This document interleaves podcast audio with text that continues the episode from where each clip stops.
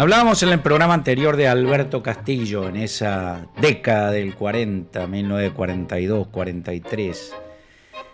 después de su gran éxito, de su, su primera grabación ya instalado en la radio, se recibe de ginecólogo e instala el consultorio en la casa paterna.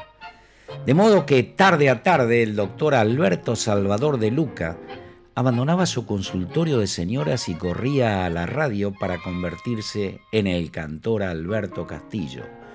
Pero todo se complicó cuando en la sala de espera del consultorio no había lugar por tantas mujeres, en su mayoría jóvenes. Había una explicación. El cantor atraía increíblemente el sexo débil y como corría la noticia de que era ginecólogo, las que averiguaban dónde quedaba el consultorio corrían a hacerse atender por él. Castillo recordaba la anécdota que develaba la imparable afluencia de damas a su consultorio. ¿Está lista, señora? preguntó una paciente que se desvestía tras el biombo, y ella respondió en el colmo de la desfachatez. Yo sí, doctor, ¿y usted? Castillo dice que no le gustaba esas insinuaciones que recibía diariamente y terminó por abandonar la profesión. Y así se convirtió en ese cantor, en ese ídolo, que ahora nos va a entregar esta grabación que hiciera de una, una gran, gran letra de Homero Mansi, escrita ya por 1943. Ninguna.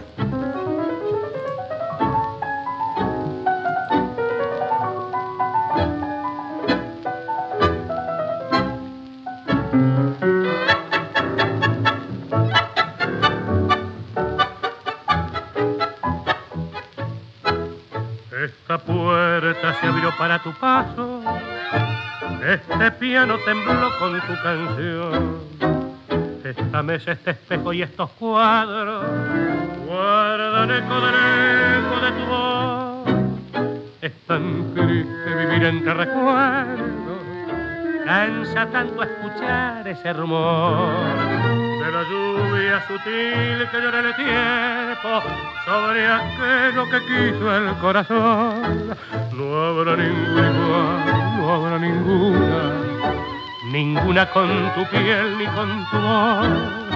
Tu piel, magnolia que mojó la luna, tu voz, murmullo que entibió el amor. No habrá ninguna igual todas murieron desde el momento en que dijiste adiós.